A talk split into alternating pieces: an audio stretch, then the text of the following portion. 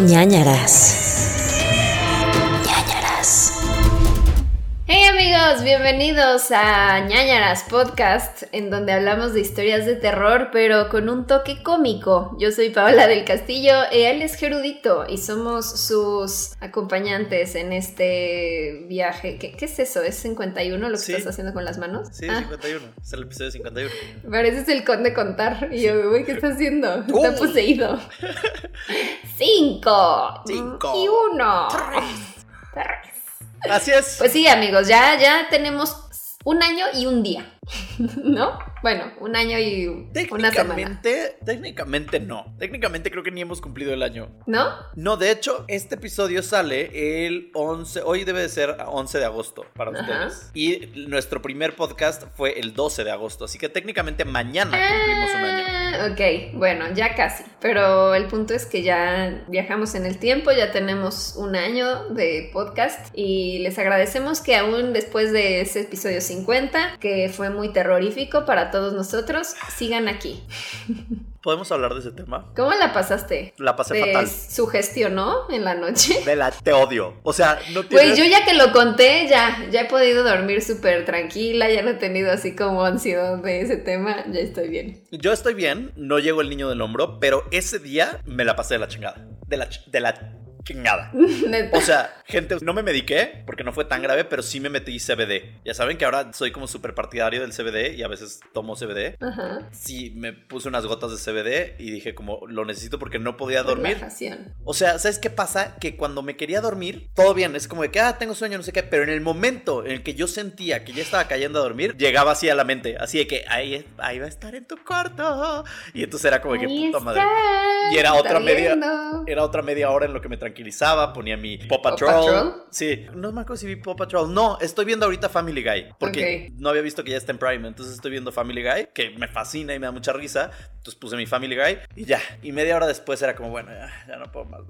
Y ya está en tu cuarto. Y otra vez. Ay, es que es horrible. Y así me pasó. Nuestra mente está muy enferma. Me pasó horas. Y luego era como, lávate la cara. Y odio lavarme la cara porque ya les había dicho que me lavo la cara y mi espejo está arriba. Entonces me lavo la cara. Y cuando estoy haciendo este movimiento de lavarme la cara, echarme agua y así pienso, cuando regreses, va a haber alguien atrás de ti. Ya sé. Entonces es horrible. Hasta me pongo como, no hay pedo, soy valiente, soy valiente. Y si hay algo, vemos qué hacemos. No sé qué. Y ya volteo y no hay nadie nunca hasta el momento. Entonces estoy bien. Pero sí la sufrí esa noche. Me eché mi Es CBD. que nosotros solitos nos lo buscamos. O Sí. sea, cuando ves tantas cosas de terror y emprendes tanto sobre estos temas, ya todo el tiempo piensas en eso. Es como, me acuerdo cuando fuiste a entrevistar a los del Hombre Invisible Ajá. con Lee Juanel, el director, escritor, que decía que pues cuando eres un escritor de terror, pues siempre, o sea, estás pensando en eso todo el día. Sí. Entonces que si el güey se quedaba solo en su casa, obviamente escuchaba que crujía algo y era de no mames, ya hay un diablo ahí. Ah, un diablo,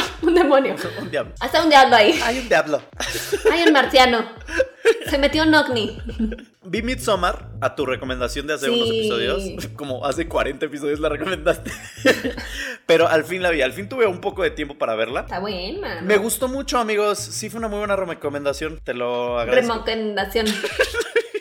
Sí, con la dislexia y todo, pero sí es muy buena. Si no la han visto, sí, bien recomendable. Y lo que le decía a Ger es que siento que da aún más miedo. O sea, no es, no es miedo, es como incomodidad, Suspenso. ansiedad, como el ambiente crean, pero sobre todo por el audio. Y yo que la vi en el cine, sí es así como un trip, una experiencia muy intensa, porque todo es mucho como de lamentos y gritos y, y así como que todo el tiempo estás escuchando eso. Entonces, si lo pueden escuchar, ahorita no, no es como que esté en el cine ni es como que podemos salir al cine, pero si la pueden escuchar con un, o sea, aunque sea con audífonos o con un buen así como home theater, así un Surround sonido sound. chingón, ajá, está bastante bueno. Sí, y me gusta porque les digo que estas películas a mí no me gustan. Hereditary, The Witch, esas no me disgustan, nada más me hacen un poco aburridonas de repente. Esta no me aburrió. O sea, estaba muy con la mentalidad de ya sé lo que va a pasar, me va a aburrir de la shit y ya sé, siempre terminan casi igual, ¿no? Si te fijas, como que siempre terminan termina en una... O sea, al principio tarda en empezar, Sí. ¿no? O sea, cuando Sí. están planeando el viaje, al principio llegan a Suecia y, o sea, como que ahí es un poco lenta, Sí. pero luego ya empieza como a tomar más ritmo. Y lo que está padre es que juegan mucho con. El director Ari Aster lo que hace y que me gustó mucho fue que juega con cosas que no juegas normalmente. O sea, de repente. Colores, Colores, de repente. la luz del Luego día. hay caras en el fondo. De repente, Mm. como hay muchos momentos de trips psicodélicos, en estos trips psicodélicos el güey aprovecha y dice, vamos a meter caras o vamos a meter cosas que se muevan que no deberían. Entonces causa como, genera esta incomodidad y al final del día eh, hay muchas, como que la historia está bien padre porque trata sobre un... O sea, es como una historia bonita. O sea, está horrible. Está horrible la película. Hay muchos momentos gore, pero la película y el mensaje está bien bonito. Y es como... ¿Cuál es tu mensaje bonito? Pues uno es superar el dolor y el duelo y dos es encontrar a tu verdadera familia, ¿sabes? Entonces sí, yo la vi como eso y como esos mensajes están bonitos. Sacar a la gente tóxica de tu vida. Sí, Es totalmente, importante. totalmente. Y nuestra reina de, De mayo. ¿cómo se llama? Sí, la reina de Lo mayo. hace muy bien. Nuestra Florence Pugh bebé, la amamos, es reina de este podcast. Reina. Y es su podcast favorito, no sé si sabías. Sí, de hecho, Sí. creo que el otro día, ves que luego está haciendo muchos videos en el Instagram, así de que cocinando su ¿Dijiste en sopa de Instagram? calabaza. Tienes en el Instagram. 92 años. En el Insta está ahí que cocinando sopa de calabaza con chorizo y no sé qué tanto hace. Y literal, güey, es que como, como dijo chorizo, se volvió, me acuerdo, trending topic que decían, Chorizo. wow, me encanta como Florence Pugh pronuncia chorizo en inglés. Chorizo. Chorizo, español, porque aparte era como chorizo. Cuando estaba haciendo una de esas recetas me acuerdo que se alcanzaba a escuchar de fondo que estaba escuchando ñañaras. Sí, No busquen me ese acuerdo qué episodio porque sí. ya tiene tiempo, pero sí, sí estaba ahí muy, muy metida en, en el episodio. Así que te queremos, porque siento que me va a entender si le hablo así. Te queremos Sí. mucho, Flores. Dramas. Además anda con Zach Braff y se me hace como una pareja padre. Ay, güey, es que Porque él es cool, es como chistoso. Me caen bien. siento que esa es la mejor pareja que puedes tener en tu vida. Alguien que no sea tan hermoso, pero sea chistoso. Ajá. ¿No? Bueno, te iba a decir como Chris Pratt, pero es que Chris Pratt sí es hermoso, entonces. Pero en su época no era así como Ajá. en Parks and Recreation, pues no era tan hermoso, era No. pues un chavo ahí, un galanzón, pero cagado, ¿no? Cuando se lo agarró a Anna Ferris, que era una gran pareja en mi mente, no era tan hot, estaba gordito y yo lo amaba porque en Parks and Recreation ya lo amaba, pero es una gran pareja. O Kristen Bell y Dax Shepard también se me hacen como una muy buena O pareja. John Krasinski y Emily Ah, Blunt sí. también. Aunque John Krasinski pues era como el galán en The Office, pero, Pero tampoco no es así que digas el güey más guapo del Ajá, mundo. no No, era es Henry como Cavill. cagado, como carismático. Exacto. Ajá. Entonces, Me eso. gustan esas parejas. Encuentren chistosas. nombres carismáticos y divertidos. Y sensu- Sí. que, que eventualmente puedan volver sensuales. que los puedas meter al gym así, Sí. que se vuelvan la roca. Es correcto. Ese es el plan del día. Es hora de nuestras prequemoniciones. Prequemoniciones. Fuck, no sé. ¿O tienes algo más A de que quieras platicar antes de las prequemoniciones? No, a ver, tú dime tu prequemonición y mientras pienso yo. Paréntesis. Sí tenemos poderes. No lo habíamos comentado, ¿verdad? Aquí. No, no, lo has comentado. Sí tenemos poderes, gente. Nos dimos cuenta que Pau, eh, Pau, no, no sé para qué lado estás, creo que estás para acá. Pau es niña cristal 100% seguro, aseverado, comprobado científicamente. Porque en las prequemoniciones hablamos sobre X, creo que hablamos de Ashanti o algo así, y, Ajá. no me acuerdo de qué otras cosas. Pero después dijo de broma Pau, ay sí, mejor hay que premonitear la vacuna del COVID. Y así de que a los días dijeron como que ya tienen la vacuna del COVID. O sea que sí estamos logrando algo, amigos. Y alguien ¿Qué más quieren dijo- que prediga para que se haga realidad? Alguien más dijo que predijimos algo de un asteroide que pasó, que no sé de eso qué sí sea. no me acuerdo, Entonces, pero... ¿qué otro podcast les predice el futuro? Ninguno, gente, ninguno. Mm. Ay, no hemos dicho nada de Marte, ¿verdad? Porque ahora está todo lo de Ajá, la no. misión a Marte. No, no, no. Entonces eso no, no fue una premonición.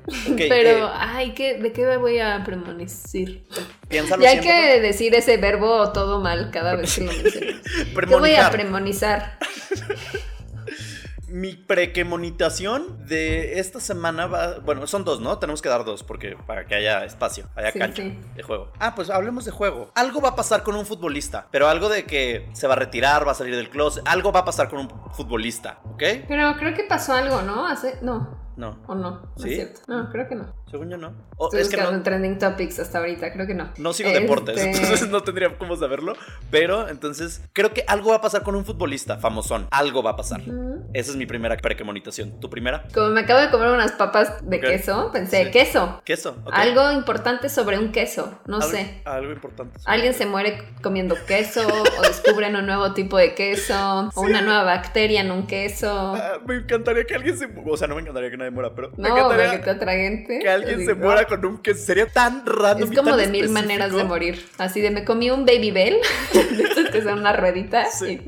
Y, y, o sea, dijiste el futbolista y te falta otro, ¿no? Ajá, mi otro va a ser, estoy pensándolo, lo estoy sintiendo y estoy pensando en una caricatura vieja. No, Yo ya hemos dije dicho que- caricaturas la Sí, vez la vez pasada. dijiste caricaturas. Entonces estoy pensando en un zoológico, algo con un zoológico, algo va a pasar Ok. con un zoológico. ¿Ok? Y yo algo de Power Rangers. Ok. No sé qué. Al- Ok. Algún anuncio de Power Rangers. Ok, gente, si, cuando escuchen esto, si en las últimas dos semanas ha sucedido algo, o semana y media ha pasado algo con esto, o en la siguiente semana pasa algo con esto, por favor mándenoslo, porque luego perdemos esas cosas. Entonces. Es que aparte es engañoso porque igual ahorita pensé pirámide, pero es porque tienes una pirámide atrás de ti. Sí. entonces, es mi mente según creyendo que está prediciendo algo y realmente solo estoy viendo una pirámide y pensando, pirámide. Ok, pues vámonos entonces con las recomendaciones. Ok, mi recomendación es que no estoy segura si ya la he recomendado antes. Creo que no. Según yo. Pero, no. y si sí, pues la vuelvo a recomendar. Es muy buena. Por si no la han visto y se tiene que ver. Se llama Trick or Treat, es de 2007, del director Michael Dougherty, que hizo después la de Krampus y también Godzilla, creo, la última de Godzilla, Rey de los Monstruos. Y es una antología sobre Halloween. O sea, me gusta mucho porque es como, siento que es la película perfecta para Halloween. Es que a lo mejor siento que la recomendé cuando fue Halloween del año pasado, pero es que ya no me podría, o sea, yo tengo nada más apuntado desde el 37 y desde el 37 no lo has recomendado. Pues quién sabe. Y si no, pues, Pues vuelvan a ver. Chance están Este- eh, apenas conociendo este podcast, entonces reforzamos esta recomendación. Siento que es como la película perfecta para ver en Halloween porque es de esas películas, o sea, no, es así de que, ay, es que me dio muchísimo miedo, no, es como, como algo que verías en los 90, este, que, que no quieres realmente que te dé mucho miedo, pero quieres estar como en el mood halloweenesco, ñañaresco. Son cuatro historias que se entrelazan entre sí y hay como de fondo esta como mascota del Halloween, que es como un... Un pequeño como espantapájaros eh, que se llama Sam. Sí se llama Sam, ¿no? Te voy a ser O honesto. ya le estoy cambiando el nombre. Te voy a ser honesto, nunca he visto Trick or Treat. Trick or Treat. ¿Nunca has visto? Ah, pues por eso le estoy recomendando, ya ves, es mi premonición de hoy. Gerardo no la ha visto, la tiene que ver.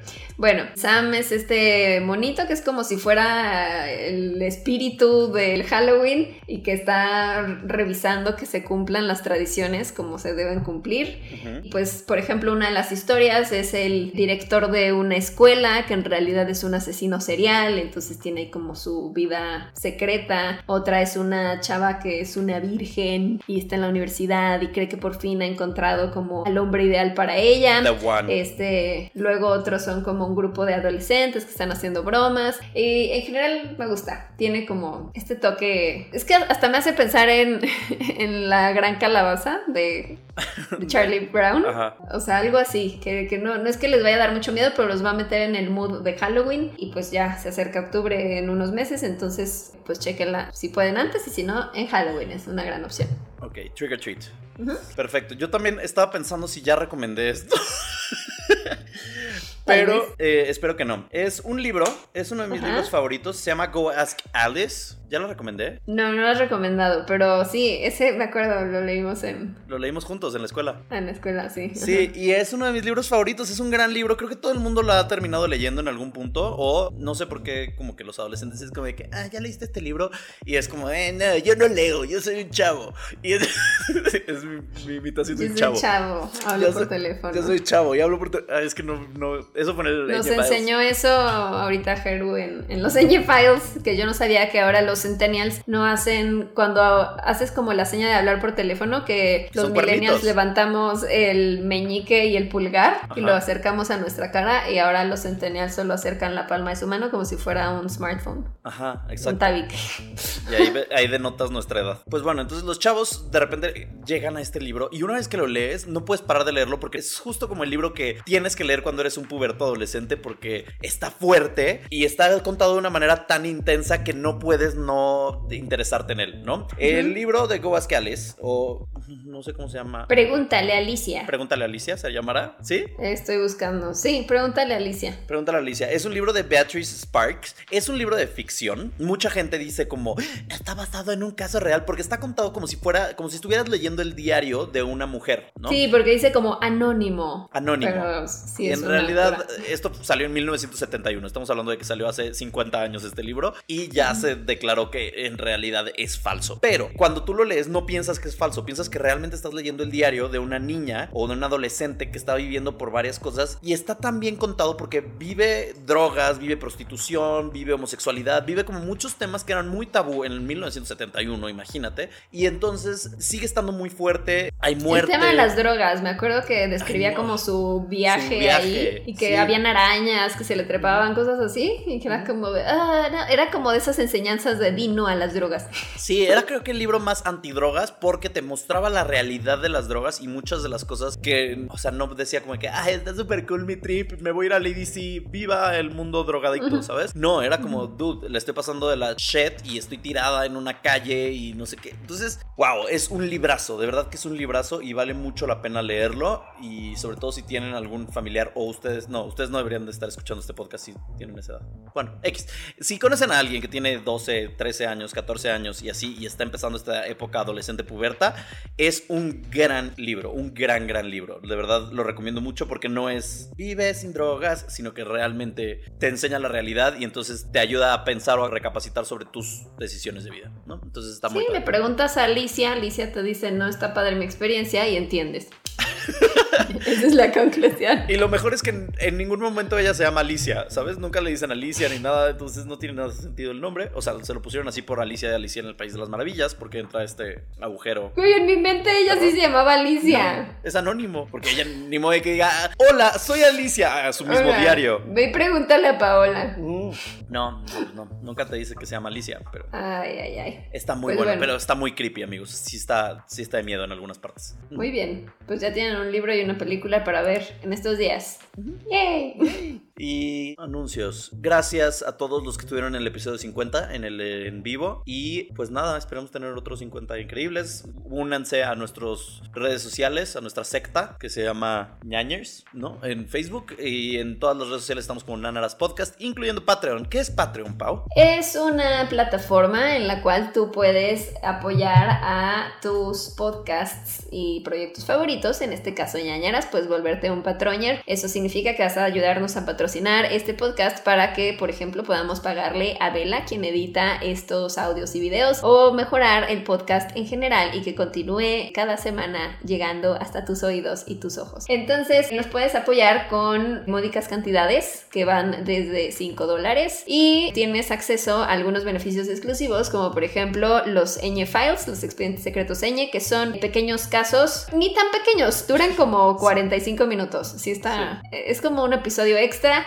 en los cuales hablamos de casos que no llegamos a mencionar aquí y que son como, pues también igual de interesantes, pero un poco más cortitos. Y también tenemos, por ejemplo, un live mensual con algunos de las categorías de, de Patreon y Comunicación directa, Tenemos un, un grupo, un ajá, grupo. un grupo con ellos donde nos pueden, por ejemplo, ayudar a, a elegir algunos de los temas de los que vamos a hablar. Y sí, comunicación más directa con ustedes para saber más qué les interesa, qué quieren saber acerca de este podcast.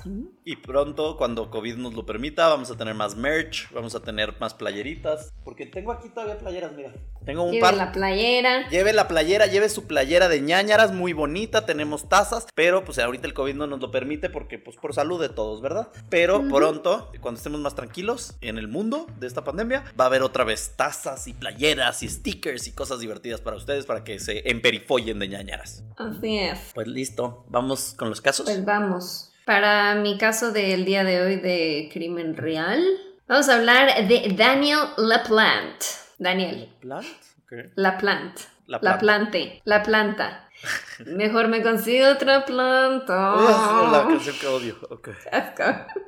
Repele. Ok, este señor, eh, no, este joven, joven, es una historia Joven, de un joven. joven. Este Daniel San nació el 16 de mayo de 1970 en Estados Unidos. O sea, hoy en día sí ya es un señor, pero toda esta historia es el 70s, 80s. Entonces, Ah, bueno, eh, nació en el 70, creció con su madre y su padrastro en Townsend, Massachusetts. Como ya sabemos, cada vez que tenemos algún enfermito que está, no está bien de su cabeza y que quiere dañar a otras personas en este podcast, Se pegó eh, la en las historias del podcast. Eh, no, pero fue abusado sexual y Ah. psicológicamente por varias personas a lo largo de su niñez y adolescencia, principalmente por su padrastro. También, pues debido a esto, no era la persona más sociable. La verdad era como muy raro, no tenía amigos, tenía muy mala higiene personal, no se bañaba. Entonces, pues como que no se le acercaban mucho en la escuela a nadie, La lo criticaban. Ajá. Era disléxico, entonces lo buleaban, decían que era raro, que era creepy. O sea, todo mal. O sea, no nada más lo buleaban él también. O sea, que no se bañaba, le valía madres. O sea, también. Sí.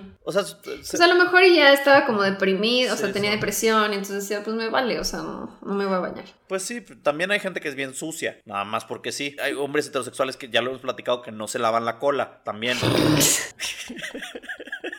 Es que no entiendo por qué tienes esas conversaciones con tus amigos heterosexuales. Yo tengo, creo, quiero creer que mis amigos heterosexuales sí se lavan el culo, pero hay muchos hombres heterosexuales y he visto muchas cosas en internet que la gente dice que no se mete allí a lavar Ay, porque, es gay, meterse la mano entre la cola. y es- No, amigos, eso no, no tiene nada que ver con tu preferencia sexual, solamente con tu higiene personal. Y además, yo siempre pienso, es tu cuerpo, güey. O sea, no Es mames. un no como- templo que debes o sea, cuidar. Sí, pero es todo tu cuerpo. O sea, no- cualquier parte de tu cuerpo es tuya. O sea, ¿sabes? Tu ano es tuyo, ¿sabes? Entonces, ¿por qué chingados te daría miedo el ano que es tuyo? Que te dé miedo el ano de los demás. Que te dé miedo, güey, meter la mano a lugares donde no. a una caja con sorpresas dentro. Ahí que te dé miedo. Güey, pero es De tu esas ano, que sale como adentro una tarántula y Sí, que exacto. qué hay ahí. Ten miedo Sí. de eso, no de limpiar tu culito, güey. Ten miedo de mayo, Hoy ten, ten miedo de mí.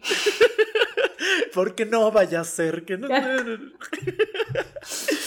Ay, bueno, pues el punto es que a este señor, pues, pues sí, le olían los pies, le olía todo, el occipucio, yo qué sé.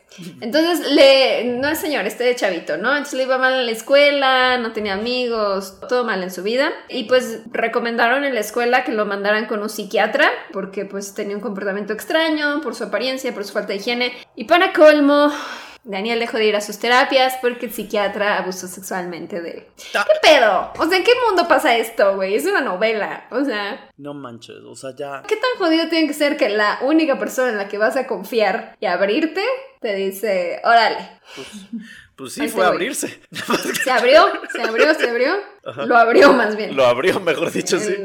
Él, no se quería abrir, pero bueno. Y pues bueno, después de esto que pues, dejó de ir a sus terapias y empezó a tener un nuevo hobby, que era entrar a casas y robar pertenencias. A veces lo hacía y a veces más bien solo se metía a la casa cuando no había nadie y movía como algunas cosas del lugar, pero no lo hacía como tan evidente como para que la gente llegara y se confundiera así de qué pedo, como que alguien se metió, como que alguien movió las cosas, pero no falta nada. Entonces era como un trip psicológico de no mames, hay un poltergeist, ¿qué, qué está pasando aquí? ¿no? O sea, como que Ajá. Le gustaba como ver ahí que, no sé si se asomaba por la ventana así de, "Ju, ju, ju", de que la gente así de, güey, yo dejé esto aquí y ahora está acá. Y pues bueno, ese era su jueguito. Duendes, ajá, son pequeños gnomos. En 1986, cuando tenía 16 años, Daniel empezó a acosar la casa de una de los vecinos, que era una familia de tres. Bueno, no estoy segura si este era de su- No, no, no es cierto, estos no eran sus vecinos. Una casa que se encontró un día y dijo, ah, Pero qué pedo, vio que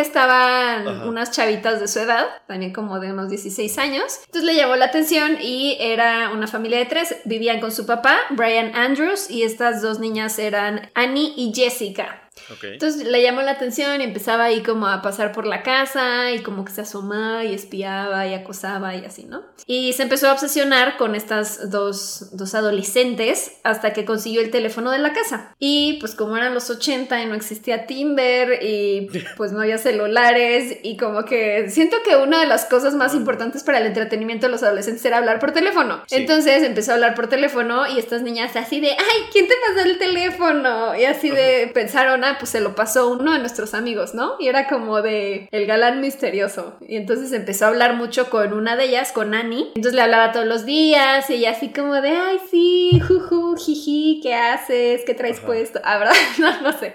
No sé de qué hablaban.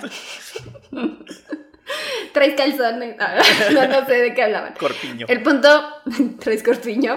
Entonces, el punto es que, pues de repente él dice, "Ah, pues la voy a invitar a salir y que se me hizo un movimiento muy atrevido para él, que era como tan reservado, tan introvertido, pero pues dijo, órale, va. Como no me conoce, pues me animo por teléfono. Y entonces le dijo, oye, ¿y si salimos un día y ella, "Ay, sí, órale, va. Entonces quedaron de verse y fueron a una cita. Pero como sucede en la mayoría de las citas a ciegas o de Tinder y esas cosas, y sales con alguien que no conoces y que te acosa y consigue tu teléfono, obviamente la cita no salió bien. No fue una buena cita para Annie. ¿Para Annie o para él? Mm, Yo creo que para Annie, porque lo rechazó y ya no quiso volver a salir con él. No sé realmente, me enoja esto, porque a mí me gusta el detalle jugoso, el chisme. chisme. Quiero saber qué hizo en la cita, o sea, qué, cómo fue la planeación. Quiero saber si Daniel pasó a recogerla o le dijo, ahí nos vemos. Porque desde ahí Uh. ya sabes si la cita va a ir bien o mal, ¿no? O sea, no- ni siquiera fue porque tuviera coche o no. Puede decir, voy a ir a tu casa, te ahí recojo ahí vamos. y nos vamos caminando o nos vamos en bici o yo qué sé cómo se movían, pero pues no sé, no sé qué planeó, si fueron al autocinema A la o fuente por de unas sodas. malteadas, ajá, a la fuente de sodas por una hamburguesa, no, no sé, no sé qué planearon. El punto es que le preguntó que si podían volver a salir, Annie le dijo que en él y que de hecho me dio risa como que me quedé pensando así de, ¿cuál es mi peor cita? Y creo que de las peores, o sea, en dos de mis primeras citas Ajá. me pasó el güey tratando de ligarse a alguien más enfrente de mí. ¿Qué? Güey, ¿qué pedo con la gente? ¿Es me neta? acordé y dije, ¿es en serio? ¡Qué belleza! Creo que es lo peor. ¿Por qué no bueno, o sea, me, pasaron así muchas citas malas, pero de esos creo que son los peores que me han tocado así en la vida. ok, alguien a alguien más. ¿Tú? Nunca, ¿Has tenido no. como una terrible cita? Nunca he tenido muchas citas, la verdad es que no he tenido muchas citas en mi vida, pero la peor que tuve fue porque estuve con el español guapo este, ¿te acuerdas? El que era modelo. Ay, ¿quién? Ah, sí, sí. Era muy guapo para mí, o sea, no era como Henry Cavill, pero para mí era muy guapo. Y toda la noche estuvo hablándome sobre los problemas de los indigentes en Oaxaca y el negocio. O sea, Pensé no- que ibas no- a decir los problemas con sus ex. Es que eso se me hace también lo peor. No, que no, se la viven hablando del ex. Sí, sí, sí está de la shit que hablan del ex, pero si me cuentas problemas tuyos mínimo X, me entero, puedo platicar, pero no, me hablaba como sobre problemas internacionales, así de que no, y es que la comunidad indígena de Perú eh, tiene este tema, no sé qué, y ni siquiera era interesante, o sea, Tal sí- vez él quiso como darte entender, no soy solo una cara bonita, sé mucho de otros temas, tengo cultura, tengo mundo, estoy leído, ¿no? Sí, pero para mí no era Para ti no funcionó. No, o sea, yo creo, no creo que sea como que lo hizo por mí, así de que quiero verme inteligente con él. Yo creo que nada más es como un problema de su vida que nada más lo ven como una cara bonita. Entonces, toda su vida ahora se dedica a eso porque me dijo como, no, y además, o sea, yo odio a la gente que ve tipo las Kardashian y así. Y yo, güey, de que agarrando mi copa así de que, sí, no, ¿quiénes son esas viejas? ¿Las carqué? Sí, me cagan los reality shows, ¿de Sí, qué hablas? es- No, Rucaps, Ajá. yo, no. ¿De qué hablas? De cultura, cultura pop, sí, se me hace una banalidad y una superficie. Se me hace muy estúpido la gente que sigue eso. Y este, spoiler alert, no funcionó. Pero sí, Pues no sé, como que luego la gente trata de poner esta otra cara que ni siquiera son ellos mismos como para impresionarte. Ay, a lo mejor en este caso era como de, ay, quiero que vea que soy muy galán y que todas me hacen caso, ¿no? O sea, Yo me dos veces así. Y además me dice, no, yo hacía que quieres una copa de vino o algo así, estamos en un restaurante italiano. No, la verdad es que no tomo tampoco. Y yo. Entonces yo me acuerdo que ya hora y media después de escucharlo hablar sobre los problemas internacionales y sociales del mundo, yo me acuerdo que dije, ¿cuánto me tardaré en empedar? Y entonces me empecé a tomar vino y entonces me empecé a ahogar yo solo hasta el final de la cita y dije como de que bueno, mínimo yo me lo voy a pasar bien. Y ya al final de la cita fue como de que wow, nunca lo voy a volver a ver, qué padre. No, esta que te digo, o sea, es que es sobre todo una que me acuerdo mucho de que el güey, o sea, primero se me hizo así como, no teníamos nada en común, así como súper, no sé, y aquí como que se me hacía muy teto, como que su conversación era así como de, güey, o sea, como que se quería ver cool. Y entonces me empezó a contar de su ex. Y luego me dijo así como de una historia de que, no mames, y entonces, este, pues tomamos muchos mezcales. Y entonces ya cuando ella quería acción, pues yo ya no pude. Y yo así de, "¿Pero ¿por qué me estás contando esto? Y luego en esa misma cita fue cuando le tiró el pedo a alguien más. Ah, y entonces como yo ya estaba hasta la madre, ya me quería ir a mi casa, pero el güey, ¿y qué? ¿Hacemos algo más? Y una amiga estaba como con otros amigos en, en un bar y yo, ay, prefiero literal ir a- con mi amiga y ya, si está este güey, ya que se vaya y me da igual. Pero yo, ay, pues si quieres, vamos. O sea, dije, bueno, pues a ver, igual y mejora como ya interactuando con más personas. Y entonces ya fuimos con mi amiga y se trató de ligar a mi amiga. Y todavía cuando ya dije, bueno, ya está muy mal, al día siguiente me escribe y así como de, oye, entonces, ¿qué? ¿Nos volvemos a ver? Y yo así de, "Mm, no, creo que no. Y ya, y me dice, oye, bueno, este, ¿te molesta si le escribo a tu amiga? Y yo, hijo de la chica, Lo amo, güey. ¿qué no pasa con esas personas? Y No el otro, vergüenza. el otro fue en una fiesta que igual se intentó ligar a alguien y al final era esos así como súper pederos. Se acabó madreando a alguien y yo, ay no, así yo llorando de, güey, ¿qué es esto?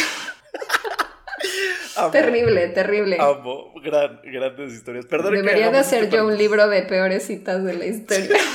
Mis peorcitas. Mis peorcitas.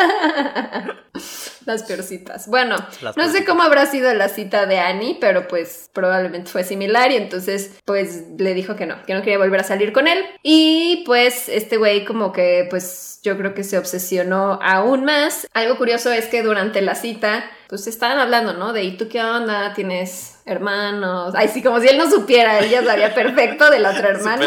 Seguro dijo, si no funciona con Annie, me voy con Jessica. Pero pues ya le pregunta de su familia y él le cuenta, no, pues es que mi mamá se acaba de morir hace poco, tenía cáncer. Y como que él se, se interesó muchísimo por la historia y así de, ¿y qué? Y cuéntame más, o así, como que estaba muy interesado en la muerte de la señora. Y ella así como de ahí. Yo creo que a lo mejor esto fue uno de los factores. Porque una cosa es que digas, qué buena onda, así como empatía, que está interesándose en mi problema. Pero supongo que el güey como que estaba más así como en plan creepy, como de, ah, ¿y, ¿y qué le pasó al final? Y ya sabes, o sea, como Pues es morboso. No es un tema de primera cita, ¿sabes? O sea, si, No. si sale a la conversación es como, ah, puta, lo siento muchísimo. Y tratas de cambiar el tema porque no le, le indagas más. o O le si interrogas. tienes algo en común, a lo mejor, y Sí. pues sí, contar tu historia también, pero no así en plan morboso de ¿y qué sintió al final? Ya sabes. Entonces, como que ya así de "Mm, alerta roja, creo que no es por aquí. Eso chinga. Entonces, pues se sacó de onda de eso. Pero pues Daniel, como buen acusador, no entendió que no es no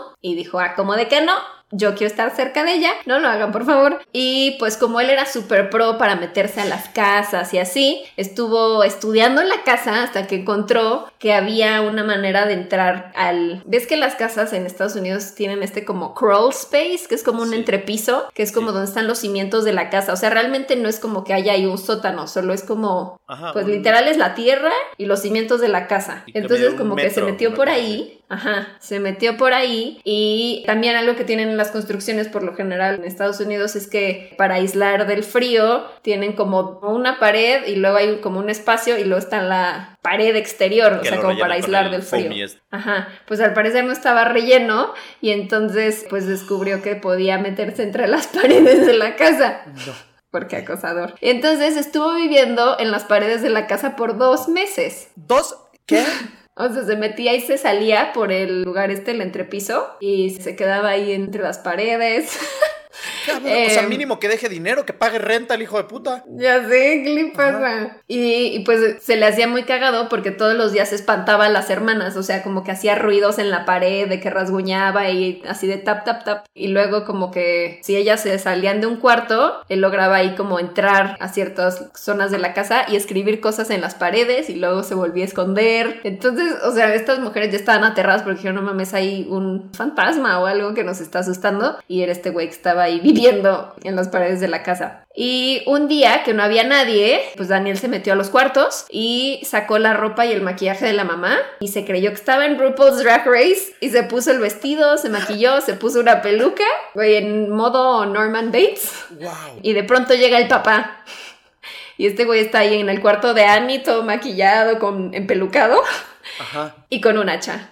Entonces llega el papá y este güey se le avienta al papá y lo trata de atacar, pero por suerte el papá como que logró esquivarlo y huyó y llamó a la policía y lo arrestaron. Pero güey, me trauma, o sea, sí es como de Norman Bates, así de ¡ah! con, Con tu hacha, y empelucado, rebelde y maquillado. Em, Daniel fue arrestado y acusado de varios crímenes. Lo enviaron a una prisión juvenil donde estuvo hasta octubre de 1987 a los 17 años. O sea, salió cuando tenía 17 años. Un mes después de que había salido, Daniel ya estaba de vuelta en las andadas y robó dos pistolas de mano de la casa de un vecino. ¿Por, por qué? Es que luego entiendo que es como, es que está chavo, estaba haciendo ahí jugarretas. No, no hizo nada, trató de atacar al papá, pero no logra hacer nada, entonces dijeron como, ay, bueno, pues nada, se metió. Y luego, el primero de diciembre de 1987, Daniel se metió en la casa de otro de sus vecinos, los Gustafsson, con la intención de robar. El padre de familia Andrew estaba fuera trabajando, pero resulta que la casa no estaba sola, sino que se encontraban Priscila, la madre de familia, que era una enfermera de 33 años, que estaba embarazada y tenía dos hijos, Abigail de 7 años y William de 5 años. Daniel amarró a la cama a Priscila,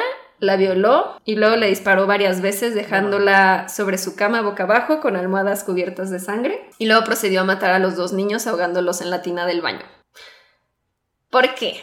¿Por qué no lo dejaron en la maldita prisión correccional para jóvenes? Y luego se fue a otro pueblo cercano donde secuestró a una mujer que iba en su coche, pero esta mujer logró escapar y lo encontraron dos días después escondido en un basurero. Fue arrestado, analizaron su ropa y en uno de sus calcetines encontraron un pelo que coincidía con el cabello de Abigail Gustafson, la niña de 7 años, y pues decidieron que sí era culpable de estos asesinatos. Un año después fue sentenciado a tres cadenas perpetuas por las muertes de los Gustafson sin derechos a libertad condicional condicional, pero en 2013 se declaró anticonstitucional que los que hayan cometido crímenes antes de los 18 años no tengan derecho a libertad condicional, así que se acordó que podría tener derecho a libertad condicional luego de 15 años por cada una de las condenas que tuviera, en total 45 años, es decir, que cuando tuviera 62 podría apelar por libertad condicional. En 2017, no, todavía no.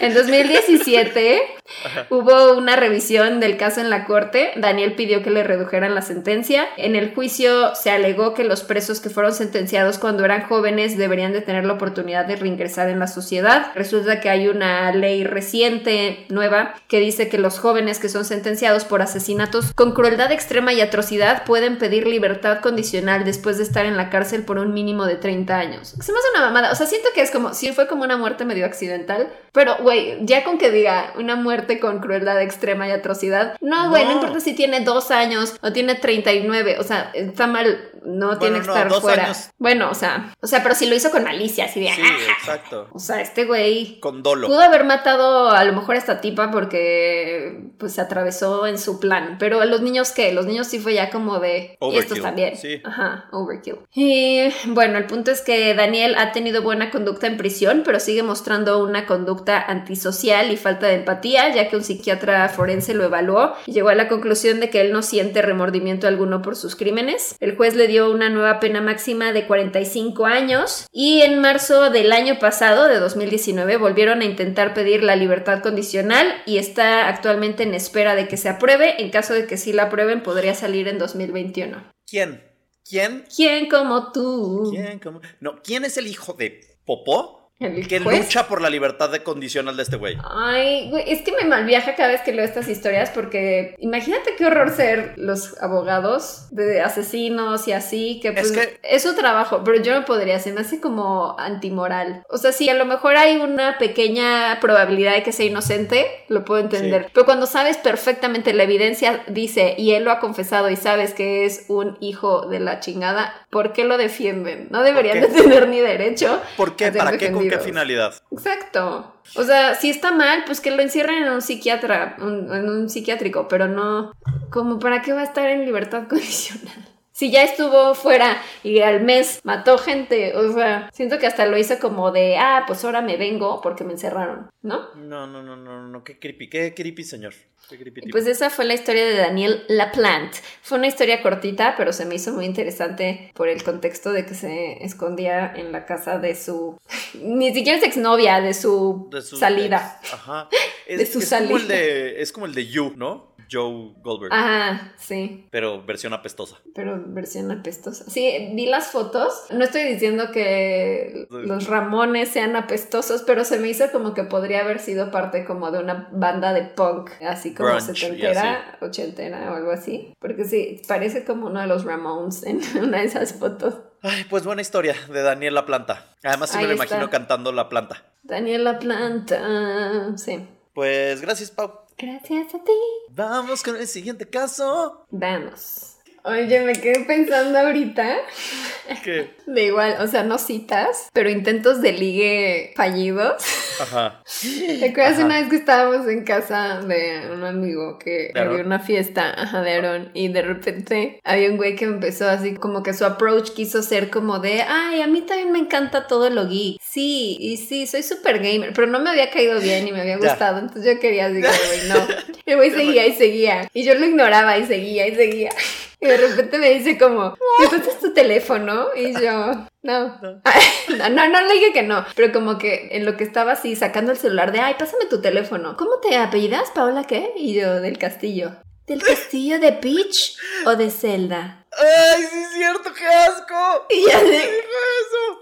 Ay, a mí me O sea, a lo mejor si el güey me hubiera gustado, si hubiera sido como de, ay, que, que, o sea, como, como le hubiera seguido el chiste, pero fue como de esos que dices, no, no quiero, no quiero, neta que- no. por- No porque lo me que además lo dijo y estábamos, creo que nosotros y Aarón, y me acuerdo que hubo un silencio. Fue como un. Incómodo, sí. ¡Wow! No, no lo Un acabo de silencio decir. incómodo. Ajá, Y yo- lo acabo de decir. Y yo siempre digo malos chistes, pero eso me acuerdo que me incomodó en el momento. Dije, como, ¡Wow! ¡Padre!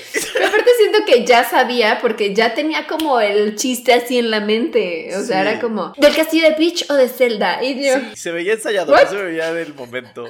sí, Ah, estuvo muy ensayado. ah, Ay, no, no, no. Qué cosas. ay, ay, qué hermoso, qué hermoso. Oye, ahora sí fui por una cerveza como luego tú estás tomando. ¿Qué? el- Estás tomando una cerveza, gente. Los siguientes 50 capítulos no sé qué va a pasar. Esto se va a transformar en otro podcast. Ahora yo estoy tomando agua y Paula, no necesito ir por cerveza, voy por vino, voy por mezcal. Di que es mezcal y es agua en realidad. No, espérate, tengo que conmemorar este momento. Está bien, permítanme, está bien, voy por esperamos. cerveza. Estamos listos. Salud. Pero la mía es oscura. La mía es clara. Es negra como mi alma. Me encanta la gente que, que sí se la pasa por la vida diciendo eso. ¿Cómo quieres tu café? Negro, como mi alma. No, es como un chiste de tío, que hay gente que siempre lo dice. Es como... Pero es que siento, siento que está malo, pero puedes decir la versión más chistosa que según yo es como, ¿cómo quieres tu café? Negro, como mis hombres. Y eso, eso me da más risa. A eso nunca lo había escuchado. ¿No? Sí.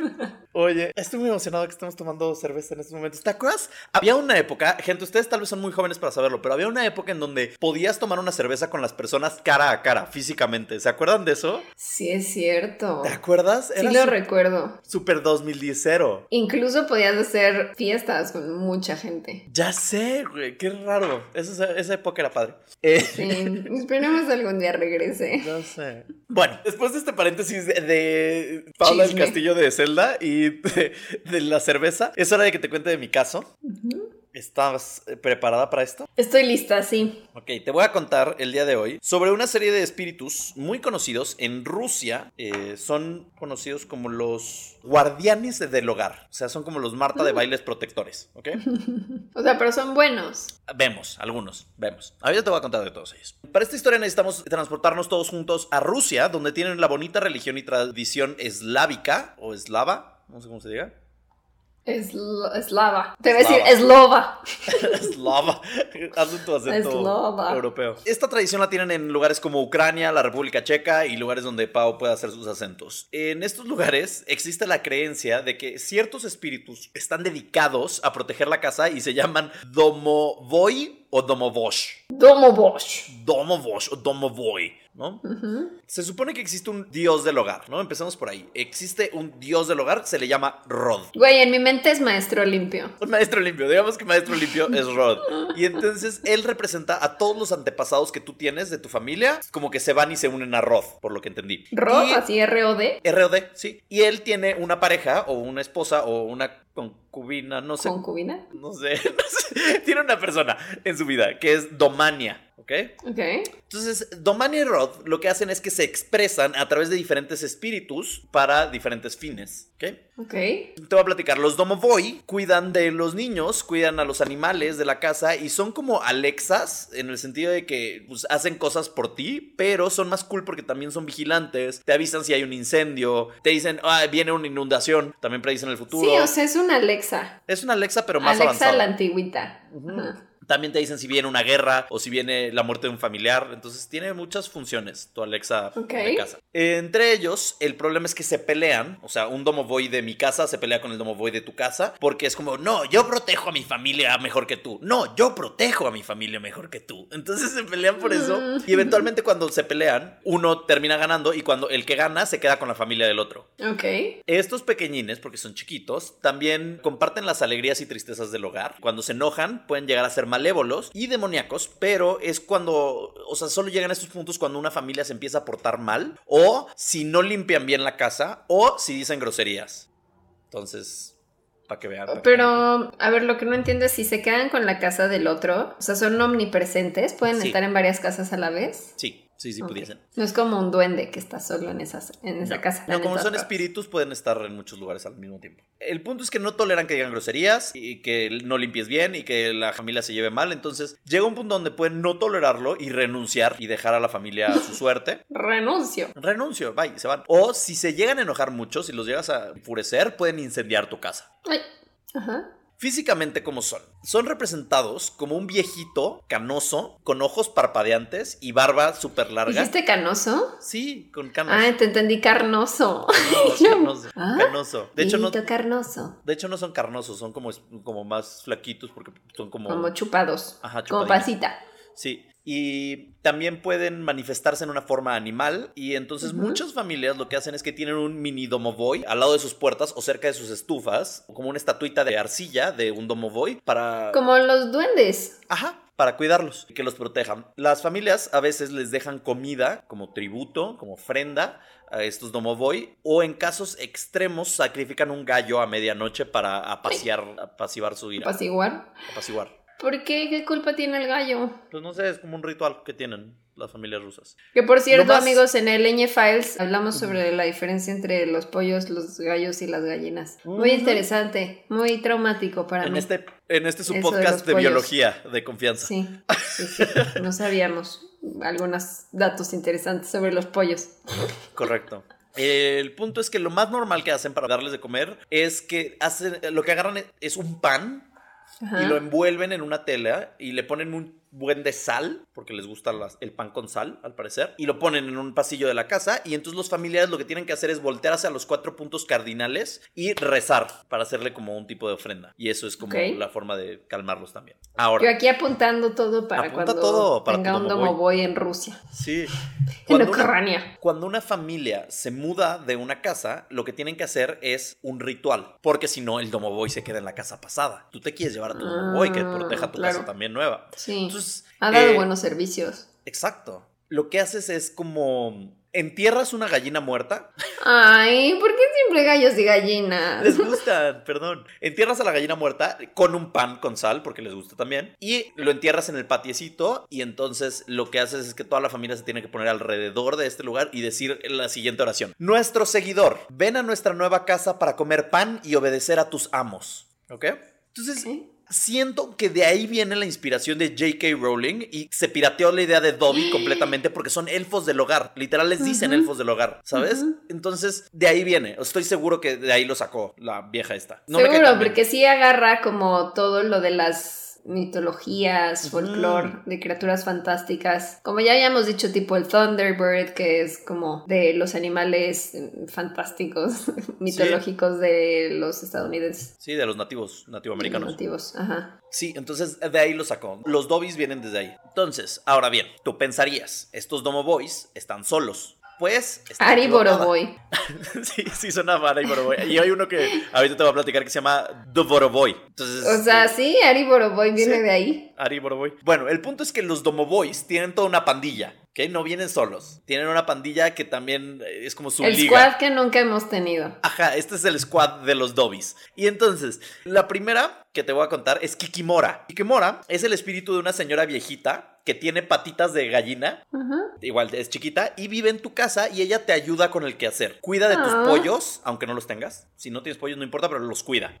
Mamá gallina, literal. Mamá gallina, totalmente. Kiki vive, no sé por qué le puse Kiki, el igualado. Es de- Kikimora. Mi Kiki. Mi Kiki, Kiki vive detrás de la estufa o en la alacena. Esos son sus dos lugares para vivir. Y ahí lo que hace es que le echa un ojo a cómo estás cocinando. Y si no limpias bien, ella lo que hace es que de repente tira tu vajilla, tira tus platos. ¿Ya ¿Sabes? Como culera, como Kikiriki, culera.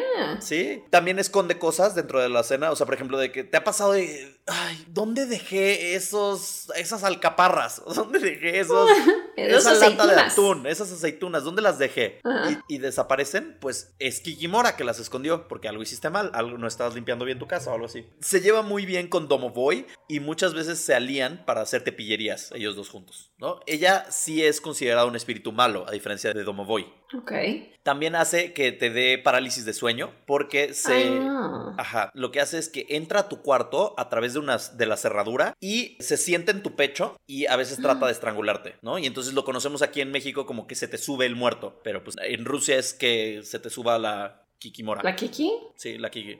La Kikiriki. Ella viene del bosque, pero tiene una gemela que es eh, la Kikimora del pantano. Entonces, la Kikimora del bosque es esta que vive en la cocina y todo esto, ¿no? Bueno, la Kikimora del pantano... Pues es como juego de gemelas. Una vive en Londres, otra vive en Napa Valley. Ok, ya entendí. Sí. Y a esta Kikimora le gusta la cerveza, así que ahorita estaría con nosotros platicando. Ah, perfecto. Por eso pero trajimos cerveza. es mala y su chisme es que ella lo que le gusta es cuando ve a personas pasar por senderos en la calle o en lugares, lo que le gusta hacer es asustarlos, porque tiene una cara bien fea, como de bruja, así fuerte. Ah, Y Ella sí, es- Ujú. ella sí puede transformarse a ser tamaño real, ¿no? Tamaño humano. Y además le gusta secuestrar niños. Entonces no es la mejor, la neta, la Kikimora del pantano. No nos cae bien. El siguiente miembro de este equipo, de este squad de Dobbies, es Dvorovoy, Ari Dvorovoy. No tiene nada que ver, por cierto, con Borovoy, creo, con Ari. Pero bueno, estos pequeñines lo que hacen es que... Con Boroboy Ari. Con Borovoy como Ari. estos pequeños viven en los graneros. Cuidan del patio y se relacionan con el ganado y el cultivo. Entonces, no, no son malos, tampoco son buenos, pero tienen menos paciencia que un Domovoy. Entonces, si ellos están de malas, los Domovoy les gusta atacar el ganado y sobre todo a las ovejas porque odian a las ovejas, las odian con todo su ser y además odian también a los animales con pelaje blanco porque son alérgicos. Entonces, eso, ¿ok? Güey, cada vez que me cuentas de estas criaturas me da risa porque te acuerdas cuando en los 90 o whatever, cuando salió por primera vez Pokémon y que las mamás era como de, es que esas cosas de los japoneses, no, son del diablo, te va a dar epilepsia, no sé qué. Ajá. Y güey, o sea, estas historias han existido desde el principio Sí. de la humanidad. de- Sí. Y entonces hay un gnomo Sí. que es amigo del del pantano, pero tiene poderes de electricidad. Sí, solamente que la gente los contaba como tradiciones orales y eran mucho más veneradas que ver a Ash Ketchum luchar contra el Pokémon de Misty. Pero y sí, es lo Pikachu mismo. comiendo catsup, o sea, Es lo, es lo mi- mismo.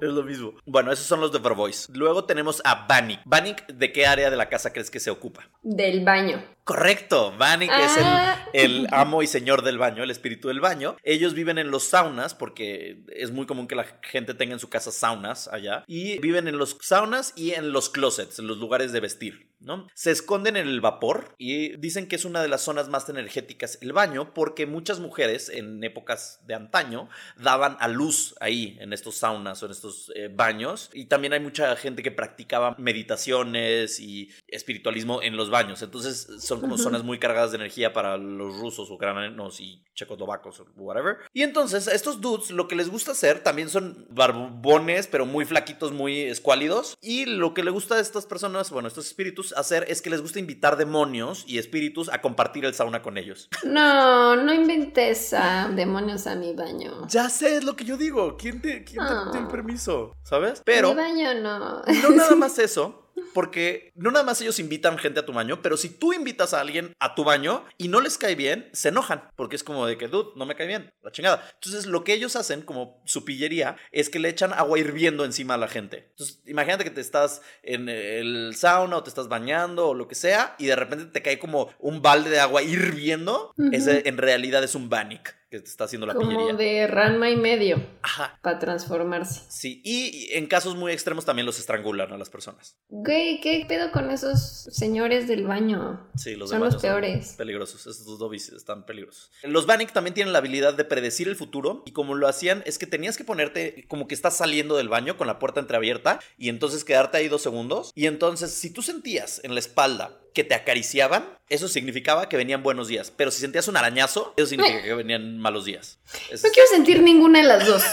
Si no hay alguien ahí que yo sepa que va a tocar mi espalda, no quiero sentir quiero. una caricia o un arañazo súbito, Pues sí, fantasmal. esa era la forma de premonición de los Bannick. Y luego están también unos que son mis favoritos, que son los Ovinic u Ovin para los cuates. Estos físicamente son como gatos. Son gatos negros, pero cuando te fijas un poco más en ellos, son más grandes que los gatos y tienen pies de humanos, ¿ok? Orejitas puntiagudas, todo y carita medio de humano. Eh, en los ojos tienen fuego y en vez de maullar, lo que hacen es que ladran como perro enorme. Viven en graneros también y les gusta estar cerca de los hornos. Muchas veces los hornos como industriales y así los tenían en los graneros, ¿no? Las, las personas en Rusia.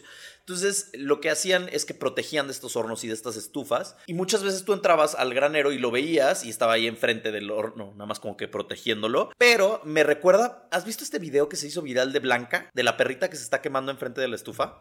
Saca- ¿Cómo? es de una bebé que está viendo un- una perrita blanca y se llama Blanca y entonces le dice a su hermana como, quita Blanca de la estufa porque se está quemando. Y literal enfocan a Blanca y Blanca está enfrente de la estufa como que sentadita ahí, pero su copete se está prendiendo en fuego porque está cerca de la estufa. O sea, lo voy a. Pero, o sea, no se lastimó. No, no, ese Ay, momento no, se corta el video. Pero no sonaba se- como de que estaba como... Es que acabamos de hablar de combustión espontánea en Sí. los Files y yo, no, Mm. no, pobre. No, nada más se le ve como saliendo un mito de la o cabeza. sea, sí puedo ver el video, no me va a traumar. No, es muy tierno, es muy adorable Ok. y está bonito. Bueno, pues me recuerda a ella. Cuando se enojan, se ponen frente del horno y si te acercas te empiezan a ladrar como perros, así, pero perros fuerte y te pueden atacar, ¿no? Pero también predicen el futuro. Ellos como predicen el futuro es que si tú entras al granero y lo ves, a, a lo Vinic, y se te acerca y te toca, te puede tocar con la pata, con la cola, con lo que sea, pero si sientes que su toque su roce es frío, es que vienen malos días. Pero si sientes que es calientito, es que vienen buenos días.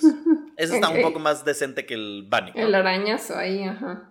El tema es que son como gatos, entonces son muy volubles, se enojan de todo, es bien difícil mantenerlos contentos y si ves a alguno le tienes que llevar un blini, que es como una crepa o un hotcake Ay, sí, como una crepita como de quesito, Ajá, ¿no? Como de quesito holandés y así. Y entonces le tienes que llevar su blini a este gatito para que se ponga de buen humor. Y si se enoja mucho, se puede comer a tu ganado también. O puede prender en fuego tu casa y tu granero y tus cultivos. O sea, es de que sí, enloquece el gato. No. Y pues básicamente eso es, o sea, son como los Avengers que van cambiando de integrantes, estos Dobbies, porque pues, son muchos espíritus, pero los principales son Domovoy, el vigía, Kikimora, la vieja cocinera, Duvorovoy, el del patio, Vanik del baño y Ovinik, el gato del granero. ¿no? Vanik del baño. Güey, te juro, debería de haber un algún producto de limpieza como Harpic. Vanik. Del con baño. su carita. Sí, además de estos hay otros. Está Krimba, la diosa cuidadora del alcohol, ¿no? Está. Prigirstitis, que escucha todas las conversaciones y susurra en tu oído cuando estás ah, solo en la casa. Y Giwoitis, que es una lagartija gigante que te protege de los vampiros, ¿no? Entre otras como espíritus que tienen los rusos. Güey, me encanta que los ucranianos tienen que Sí. crear un ser que te pueda proteger a los vampiros, porque allá es un problema común. Una lagartija humanoide protege vampiros, es algo Ujú, ujú. totalmente normal. Claro, yo no necesito protección contra vampiros en Ucrania, Así es. Y estos... Y así. Eh, Rumanía. Este, este squad de Dobbies, de Dovengers, están en todas las casas y unos son más traviesos que otros, pero en general todos están ahí para proteger a la casa, ¿no? Entonces, si los tratas bien, te van a proteger, van a cuidar de tu familia, de tu casa, de tus cultivos, de tu ganado, etc. Y son parte de un- una extensión de las deidades que te platicaba al principio, Rod y Domania, así que eh, pues si de repente escuchan que se cae un plato de la nada en su casa, El otro día que se caía tus cosas de la cocina. sí, Kikimora probablemente me estaba chingando y no era el muñeco ese terrible del que platicaste. Ay, sino- no vas a mencionar su nombre. No me lo sé, nunca me lo dijiste y nunca lo voy a saber. No, pero el muñeco sí, sí Ah, Harold. sabes el nombre. Harold. Sí. Este, no, no, no, no, no, el, sí, era, probablemente no era él, era Kikimora y es porque no había limpiado mi casa mucho, entonces tiene sentido. ¿Y ya no volviste a escuchar nada? No he escuchado nada, todo bien, todo bien en esta casa. Entonces era tu sugestión. Sí, yo creo que sí, espero. ¿No han oído pájaros estrellándose? No se estrellan, te digo que vienen diario, vienen diario, pero A comer y a, a cantar. comer y les pongo pan, pongo pancito en la ventana. Oh. Entonces ya como que se enteraron y ya todo el tiempo vienen a visitar. Se pasaron el chisme. Sí, lit, Twitter, Twitter, Twitter, lit, hay diario fácil en las mañanas como seis pájaros afuera de mi ventana. Oh, Soy una princesa Disney a estas alturas. sí. Y ya, esos son los squad de los Dobbies. Me encanta, muchas gracias por esta bella historia. Como pueden ver, hoy bajamos la intensidad de las historias porque necesitábamos un break después de las del 50, Sí. ¿no? Sí, sí. Estas fueron muy bellas, muy amigables. Bueno, O sea, no, no tan bellas porque digo, no, no me cae tan bien el señor Planta, pero... nada, es lo que te iba a decir. Me encanta que en este podcast bello y adorable es igual a un hombre que ahogó a dos niños en una bañera. No, no, no, o sea, no, no, no lo justifico, no me cae bien, pero bueno, sí, olvídalo, no, no tiene sentido. ya vámonos. No, vamos a leer, a leer unas ñañaritas. Les voy a contar una historia de nuestro patroñer Fernando Adame. Saludos. Fer. Saludos, Fer. Dice, experiencia paranormal en el hospital 001. Ok. No sé si 001 es el número del hospital. Bueno, a ver, vamos a ver. Hola, Pau y Jeru, es la primera vez que les escribo para contarles una ñañarita. Soy fanático del terror y lo paranormal, aunque siempre busco encontrar una explicación lógica o racional a las cosas. Me llaman mucho la atención estos temas. Esto sucedió hace algunos años. Como ya saben, yo soy médico y estaba cursando mi primer año de la especialidad en el Hospital Civil de Guadalajara, que es un hospital muy grande con más de 300 años de antigüedad. Yo estaba de guardia, eran poco más de las 3 a.m., cuando por fin había terminado mis pendientes y me dirigía al dormitorio para descansar, que está ubicado en el área más antigua del hospital, y para llegar ahí hay que caminar por un corredor de más de 100 metros, que esa hora estaba totalmente vacío. Recuerdo que era una noche fría, así que cuando llegué al cuarto me acosté en la cama y me cubrí con una sábana. El cuarto está en la planta baja, es pequeño, solo hay una litera, un baño y un ventanal que da hacia el Panteón de Belén. Ay, no, no es una buena inicio. Ubicación. Ajá. No. El mismo del árbol del vampiro del que habló Pau en el episodio 5. Ay, ¿te acuerdas de ese? Sí. Del árbol.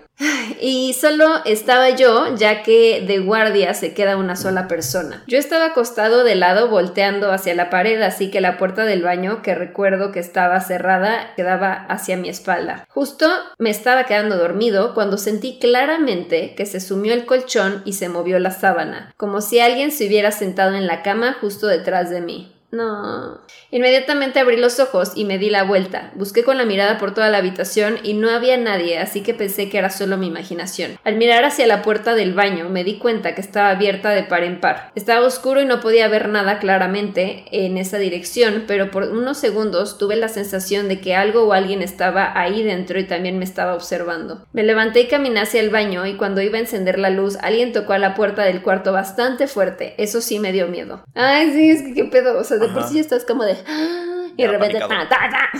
Incluso hasta con cierta desesperación, por lo que fui a abrir rápidamente pensando que se trataba de alguna urgencia sobre un paciente. Al abrir la puerta no había nadie afuera. Solo estaba el jardín y los largos pasillos del hospital completamente vacíos. Encendí las luces, revisé todos lados y no encontré nada. No, prefiero no dormir. O sea, prefiero tomarme 80 cocas a irme a dormir a ese pinche cuarto que me van a jalar los pies. Sí, O sea que- totalmente. Qué mala onda, fantasmas. O sea, son doctores, necesitan descansar. No les hagan eso. No le hagan nada a nadie. No, no a nadie, pero sobre Pero- todo si es un doctor sí. que tiene una hora para echarse una siestecita y vas y le haces poquito. sus fechorías, no manches. Le platiqué a mis amigos lo que pasó y me dijeron que quizás me llevé algún espíritu del hospital mientras caminaba por la noche o un fantasma del panteón vecino. La verdad me habría gustado ver al fantasma. A la fecha no sé lo que pudo haber sucedido. Sinceramente me dan más miedo los vivos que los muertos. Tengo varias historias que después les contaré, aunque hay algunas bastante fuertes. Amo su podcast, he escuchado los episodios un montón de veces, se los recomiendo a todo mundo y espero que sigan así por mucho tiempo. Es genial platicar con ustedes y ojalá los pueda conocer en persona algún día, que se haga la fiesta de Halloween. Felicidades por el primer aniversario, que vengan muchos más éxitos. Saludos a todos. Gracias, Fer. Gracias, Muchísimas Fer. gracias. Qué chido. Es que creo que decíamos en el live, ¿no? Lo de la fiesta de Halloween. Estaría padre una fiesta no, de creo que sí lo Halloween. dijimos en un episodio. Sí, ya no me acuerdo. Ya no sé dónde hablamos ¿Sabes? de cada cosa. Luego pienso eso. Luego pienso muchas veces los ñañers y los patroñers saben más de este podcast que tú y yo. Porque Sí, muchas veces. ellos sí tienen como más, como, o sea, saben bien cuándo salió cada cosa. Y nosotros es como, ya no sé. ¿Qué dije hoy? Ya no sé de qué hablé hoy. Y me quedé pensando que nosotros como, como investigamos estos casos y luego los escupimos y luego pasan semanas de donde ya no volvemos a pensar de ellos, es como, pues ya se nos olvidan. Pero ya fue, ya. está súper cool que los ñaños sí, sí se acuerdan, ¿sabes? Sí. Ah, yo tengo que leer, ¿verdad? Y yo así Tienes esperando. que ver ver, qué ajá, estoy esperando. Ok, voy a leer una de hoy. Llegó hoy. ¿No? Entonces, para que vean que de repente leemos de lo más cercano a también leemos unos que nos han llegado desde el año pasado. Qué fuerte suena eso, el año pasado. No siento que llevemos un año, siento que llevamos menos, pero bueno. Yo sí, porque cuando me acuerdo del episodio, el primer episodio me acuerdo mucho de la historia del Jack Destripador mexicano y del Roosevelt. Jack me acuerdo mucho del primer episodio, entonces sí, lo siento que fue hace muchísimo tiempo, Mm, ¿no? No sé. Es que, El mundo ha cambiado desde entonces, ya Estos- lo veo como hace siglos. ajá, como estos tres meses, cuatro meses han sido, se me han hecho, as- o sea, muy rápido, ¿sabes? Sí. No sé, raro, X. Bueno, hola Pao y Gerudito, mi nombre, mi nombre. Y Gerudito. O sea, no lo puso así, lo leí mal, perdón. Hola. Güey, siento que ahora sí vas a decir tu nombre. Hola, soy Gerudito. Como Jason Derulo.